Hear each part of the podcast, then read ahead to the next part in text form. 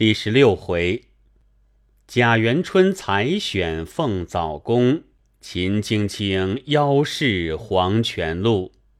话说宝玉见收拾了外书房，约定与秦钟读夜书。偏那秦钟秉性最弱，因在郊外受了些风霜，又与智能儿偷妻缱绻，未免失于调养。回来时便咳嗽伤风，懒进饮食，大有不生之态，虽不敢出门，只在家中养息。宝玉便扫了兴头，只得负于无可奈何。且自静候大狱时再约。那凤姐儿已是得了云光的回信，俱已妥协。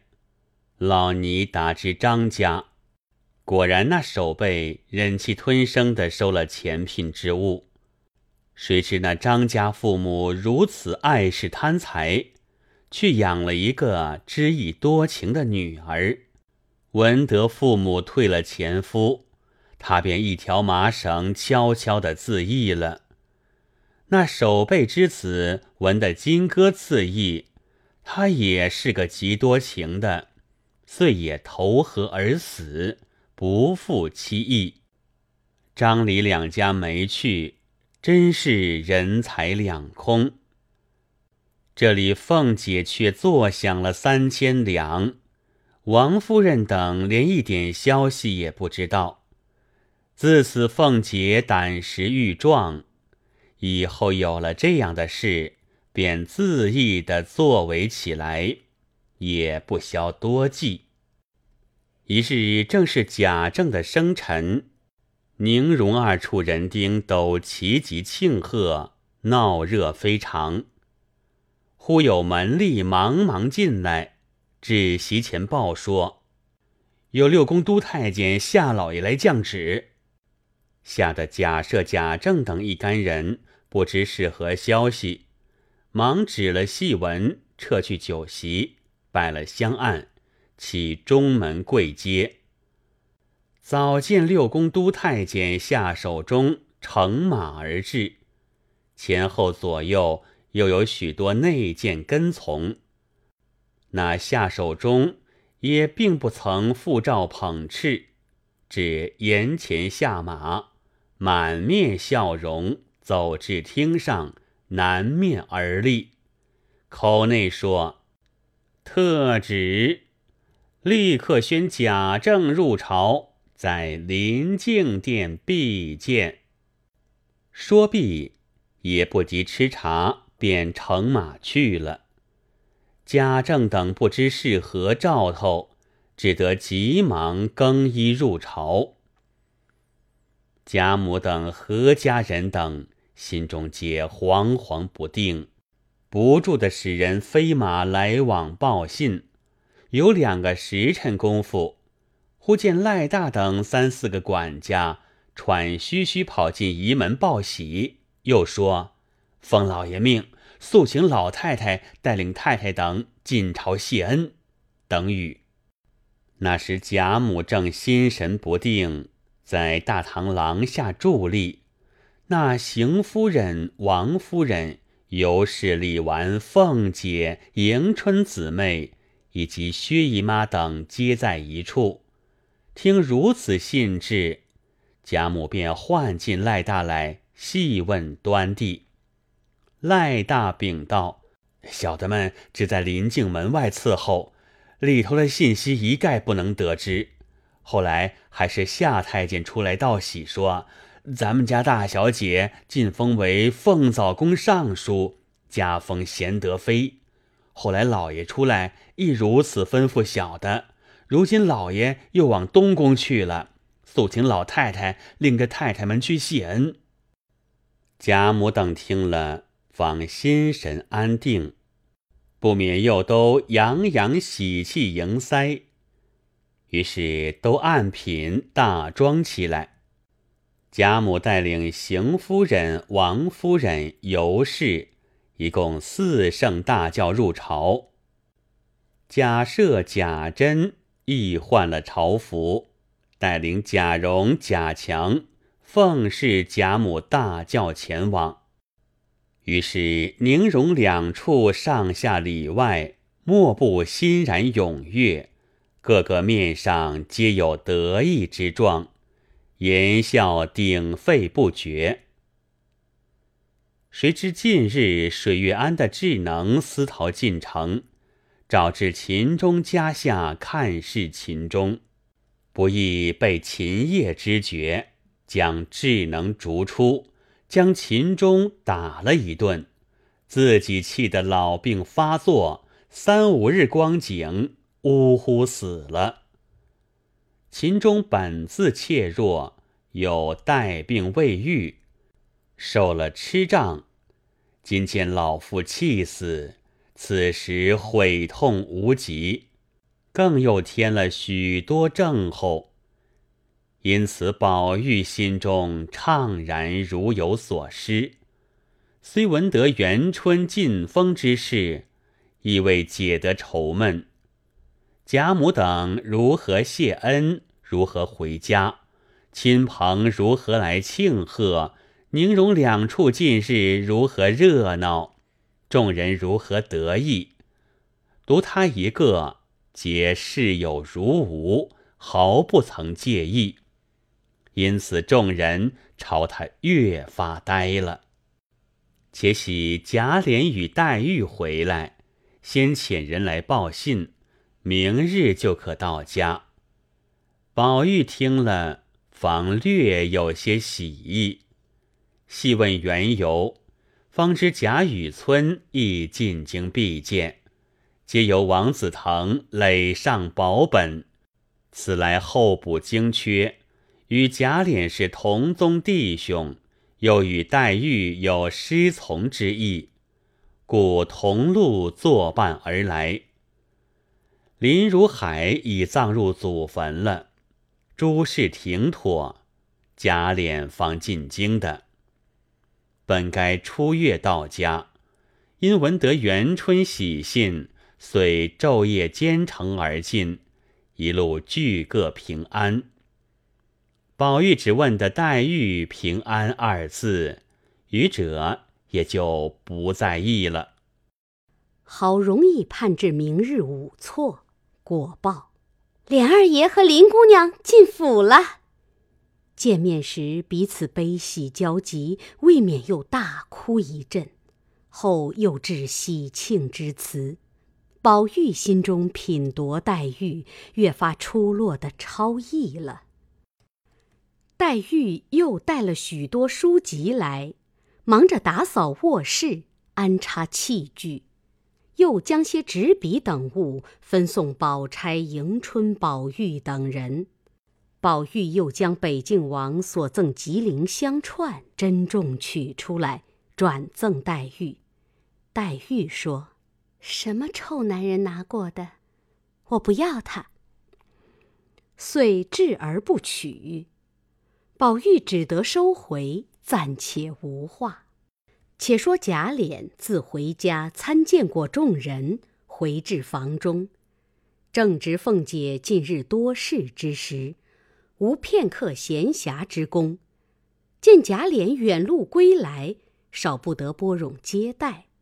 因房内无外人，便笑道：“国舅老爷大喜。”国舅老爷一路风尘辛苦，小的听见昨日的头起报马来报，说今日大驾归府，略预备了一杯水酒胆陈，不知可赐光谬领否？贾琏笑道：“岂敢岂敢，多成多成。”一面平儿与众丫鬟参拜毕，献茶。贾琏遂问别后家中的诸事，又谢凤姐的操持劳碌。凤姐道：“唉，我哪里照管的这些事？见识又浅，口角又笨，心肠又直率。人家给个棒槌，我就认作真；脸又软，搁不住人给两句好话，心里就慈悲了。”况且又没经历过大事，胆子又小，太太略有些不自在，就吓得我连觉也睡不着了。我苦辞了几回，太太又不容辞，倒反说我图受用，不肯习学了。殊不知我是捻着一把汗儿呢。哼，一句也不敢多说，一步也不敢多走。你是知道的。咱们家所有的这些管家奶奶们，哪一位是好缠的？错一点儿，他们就笑话打趣；偏一点儿，他们就指桑说槐的抱怨。坐山观虎斗，借剑杀人，引风吹火，战干二，推倒油瓶不服，都是全挂子的武艺。况且我年纪轻，头等不压重，怨不得不放我在眼里。更可笑，那府里忽然蓉儿媳妇死了，甄大哥又再三再四的在太太跟前跪着讨情，只要请我帮他几日。我是再四推辞，太太断不依，只得从命，依旧被我闹了个马仰人翻。更不成个体统，至今甄大哥还抱怨后悔呢。你这一来了，明儿你见了他，好歹苗补苗补。就说我年纪小，原没见过世面，谁叫大爷错委他的？正说着，只听外间有人说话，凤姐便问：“是谁？”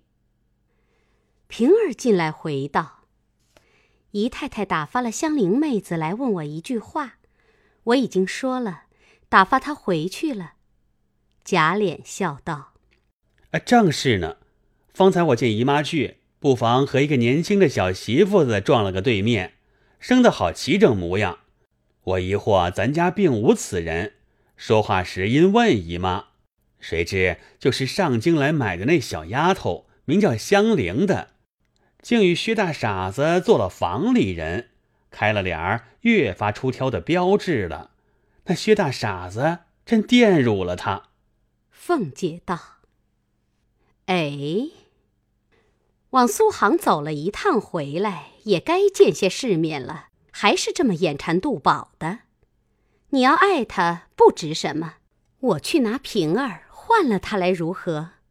那薛老大也是吃着碗里。”看着锅里的这一年来的光景，他为要香菱不能到手，和姨妈打了多少饥荒，也因姨妈看着香菱模样好，还是莫泽，其为人行事却又比别的女孩子不同，温柔安静，差不多的主子姑娘也跟他不上呢。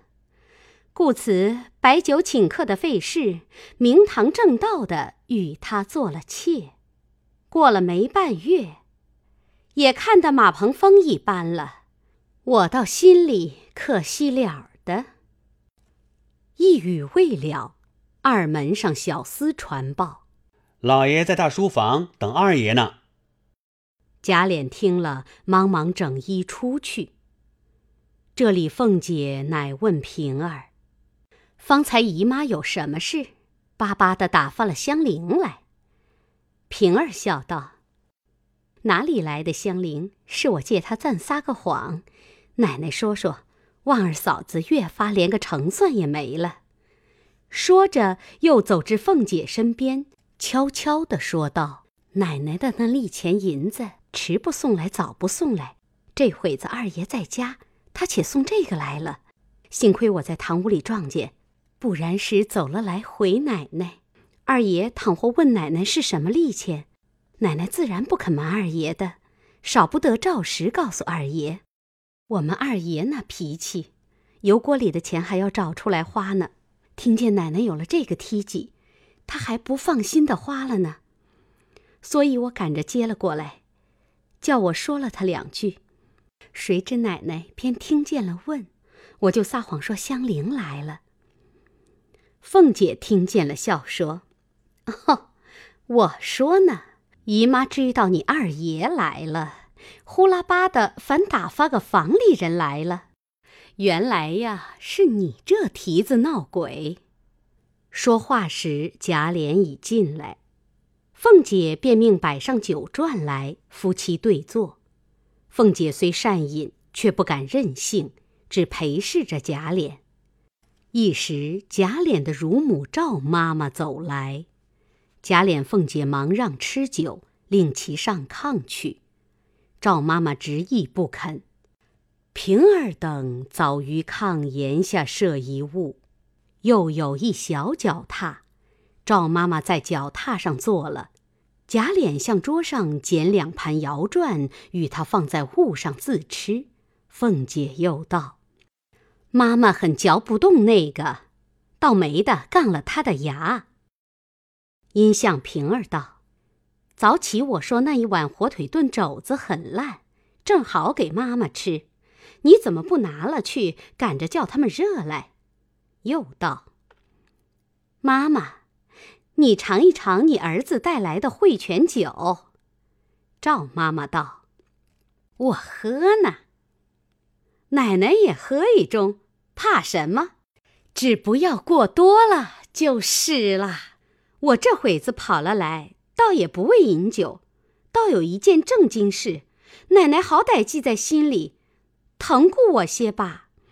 我们这爷，只是嘴里说的好，到了跟前就忘了我们。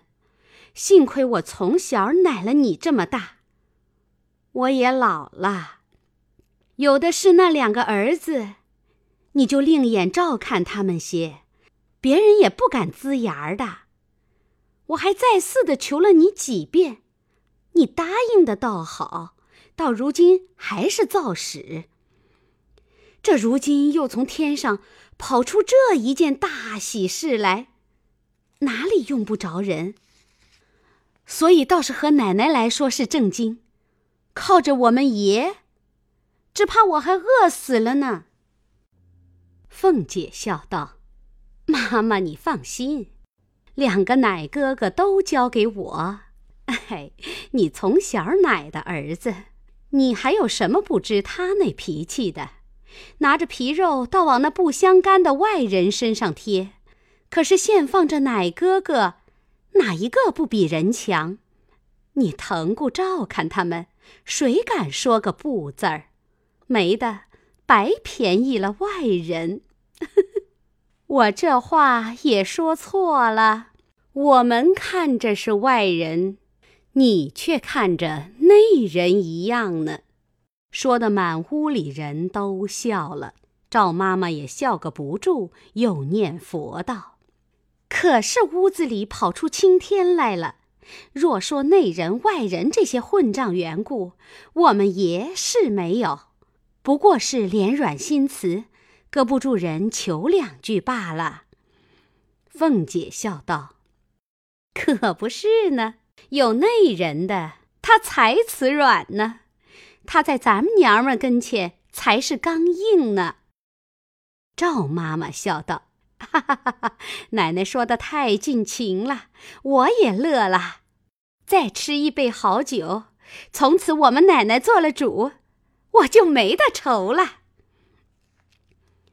贾琏此时没好意思，只是讪笑吃酒，说“胡说”二字。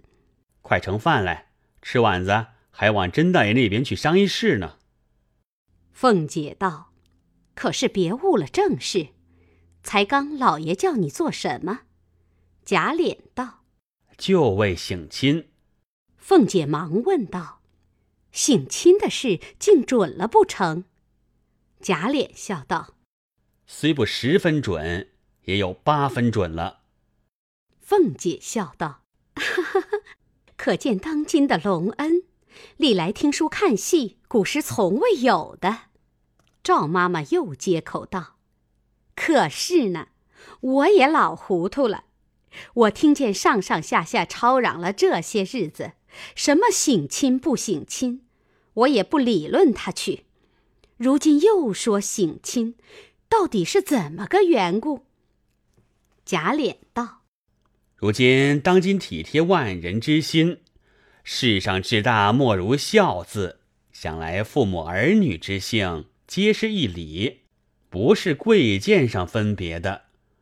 当今自为日夜侍奉太上皇、皇太后，尚不能略尽孝义。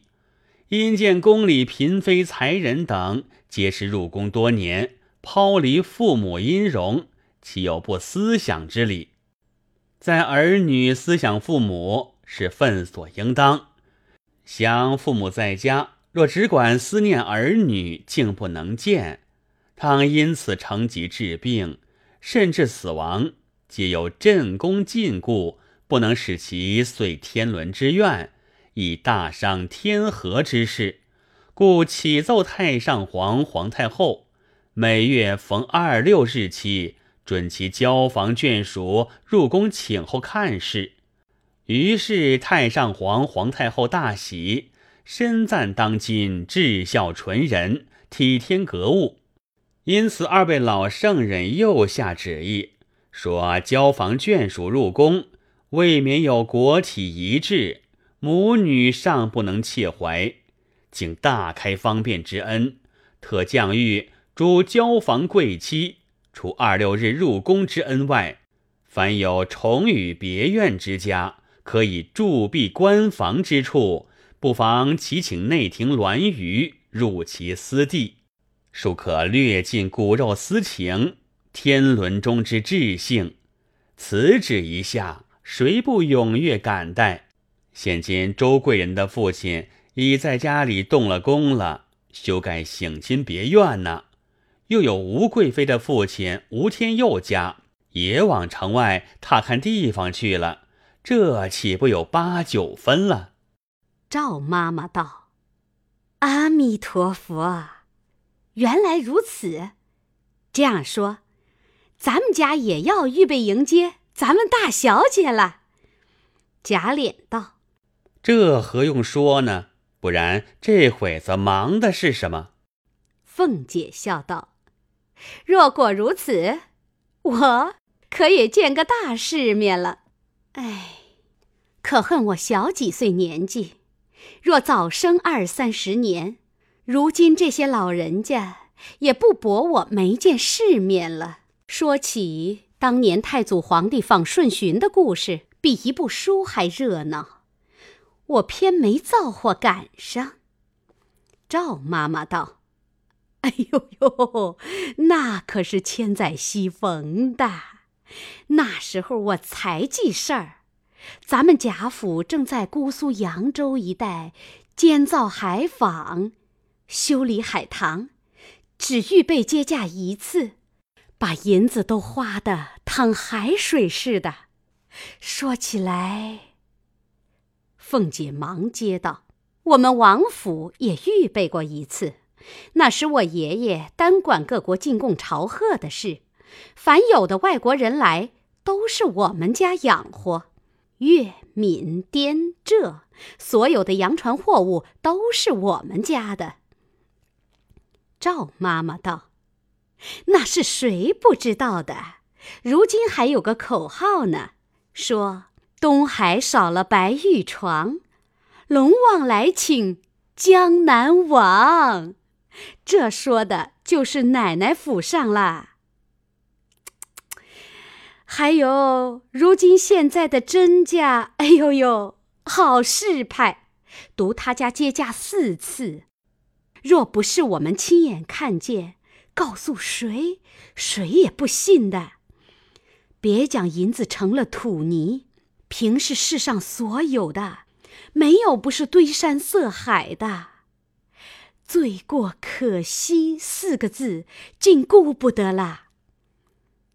凤姐道：“常听见我们太爷们也这样说，岂有不信的？只呐喊他家怎么就这么富贵呢？”赵妈妈道：“告诉奶奶一句话，也不过是拿着皇帝家的银子，往皇帝身上使罢了。谁家有那些钱买这个虚热闹去？”正说的热闹。王夫人又打发人来瞧凤姐吃了饭不曾，凤姐便知有事等她，忙忙的吃了半碗饭，漱口要走，又有二门上小厮们回：“东府里荣强二位哥来了。”贾琏才漱了口，平儿捧着盆灌手，见他二人来了，便问：“什么话？快说。”凤姐且止步稍后，听他二人回些什么。贾蓉先回说。我父亲打发我来回叔叔，老爷们已经议定了，从东边一带借着东府里花园起，转至北边，一共丈量准了三里半大，可以盖造省亲别院了。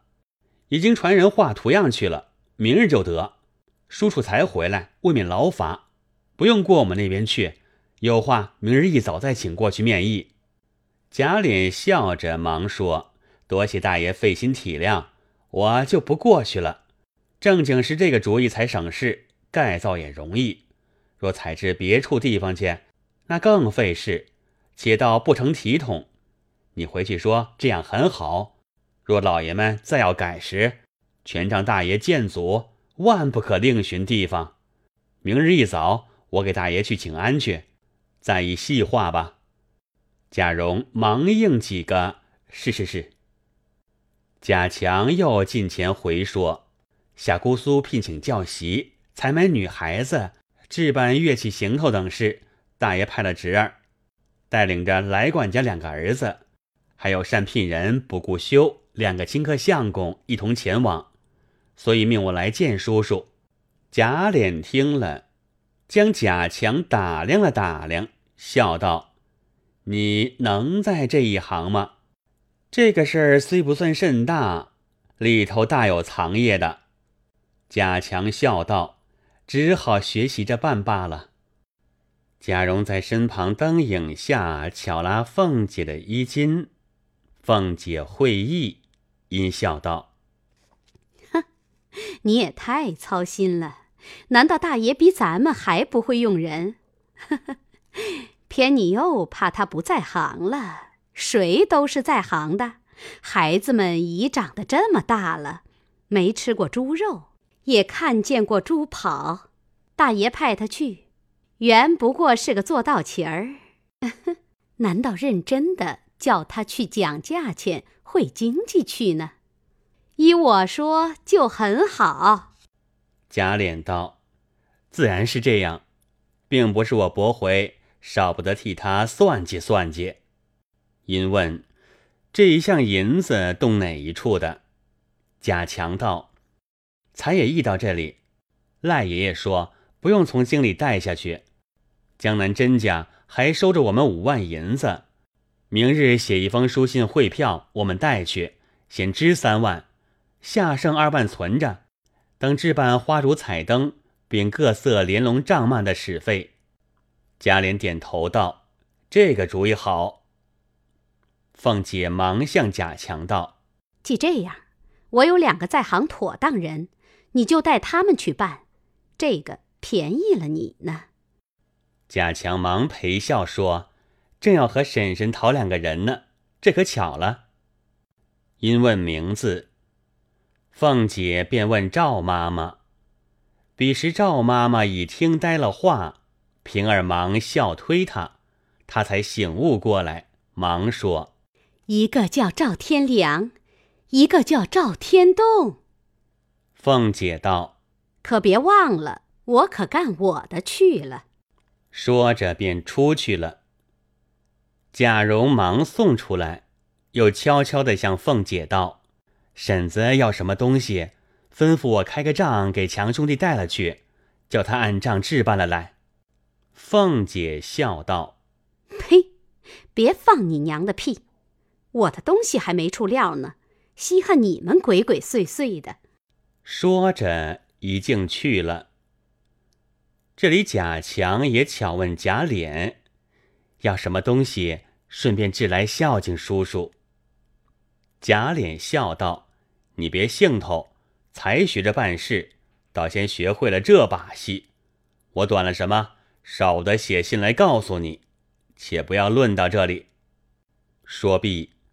打发他二人去了。接着回事的人来不止三四次，贾琏害罚，便传与二门上，一应不许传报，俱等明日料理。凤姐至三更时分方下来安歇，一宿无话。次早贾琏起来，见过贾赦、贾政，便往宁府中来，和同老管事的人等，并几位世交门下清客相公，审查两府地方，善化省亲殿宇，以免查夺办理人丁。自此后。各行匠役齐集，金银铜锡以及土木砖瓦之物，搬运移送不歇。先令匠人拆宁府汇芳园墙垣楼阁，直接入荣府东大院中。荣府东边所有下人一带群房，尽已拆去。当日宁荣二宅。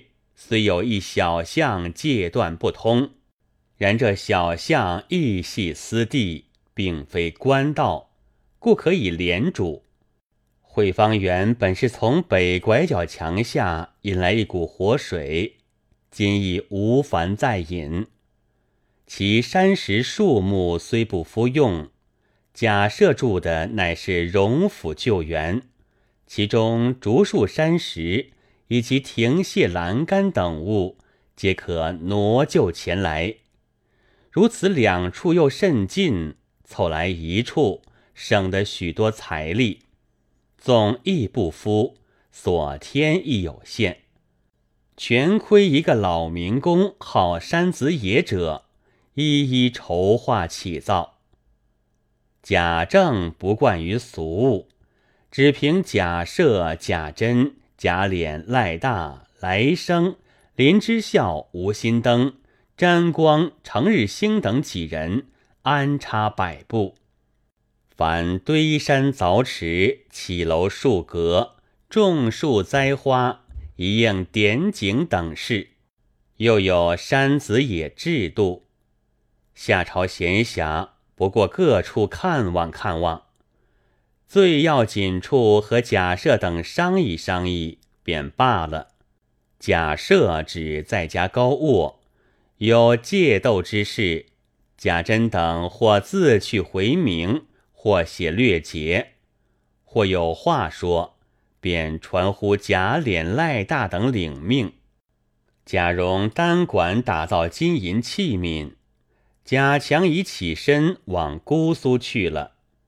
贾珍、赖大等又点人丁、开册籍、监工等事，一笔不能写到，不过是宣田热闹非常而已，暂且无话。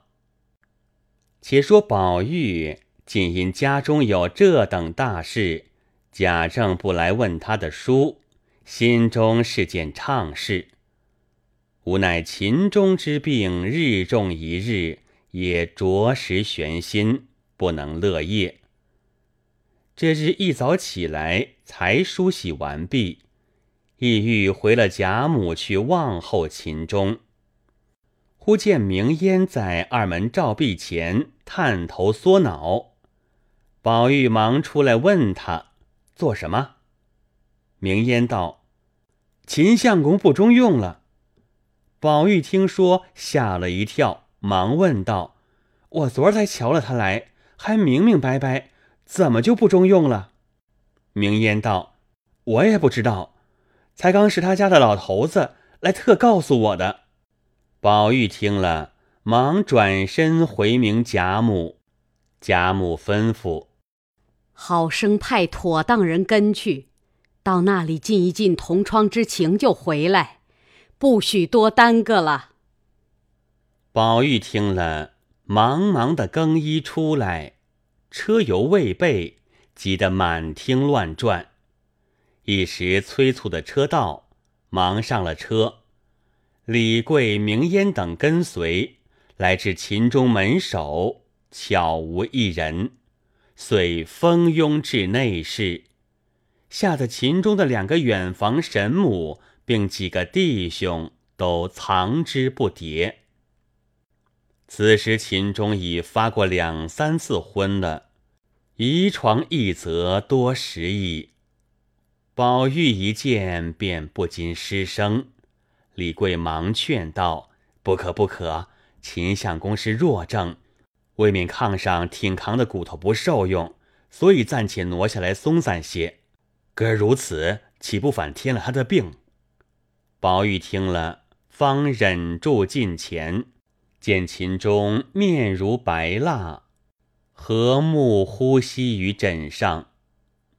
宝玉忙叫道：“京兄，宝玉来了！”连叫两三声，秦钟不睬。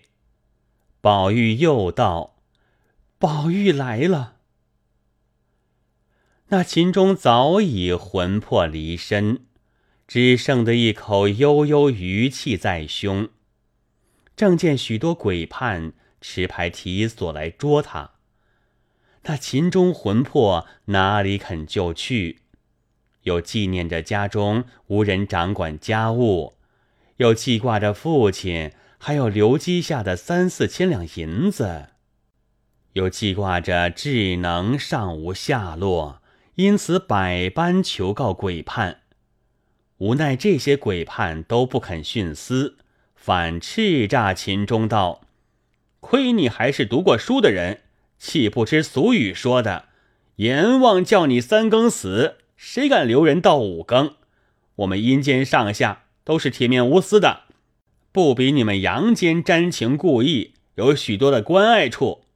正闹着，那秦钟魂魄忽听见“宝玉来了”四字，便忙又央求道：“列位神差，略发慈悲，让我回去。”和这一个好朋友说一句话就来的。众鬼道：“又是什么好朋友？”秦钟道：“不瞒列位，就是荣国公的孙子，小名宝玉。”督判官听了，先就吓慌起来，忙喝骂鬼使道：“我说你们放了他回去走走吧，你们断不依我的话。”如今只等他请出个运旺时盛的人来才罢。众鬼见督判如此，也都忙了手脚，一面又抱怨道：“你老人家先前是那等雷霆电雹，原来见不得宝玉二字。依我们愚见，他是阳，我们是阴，怕他们也无异于我们。”督判道：“放屁！俗语说得好。”天下官管天下事，自古人鬼之道确实一般，阴阳并无二理。别管他阴也罢，阳也罢，还是把他放回，没有错了的。众鬼听说，只得将秦魂放回，哼了一声，微开双目，见宝玉在侧，乃勉强叹道。怎么不肯早来？再迟一步，也不能见了。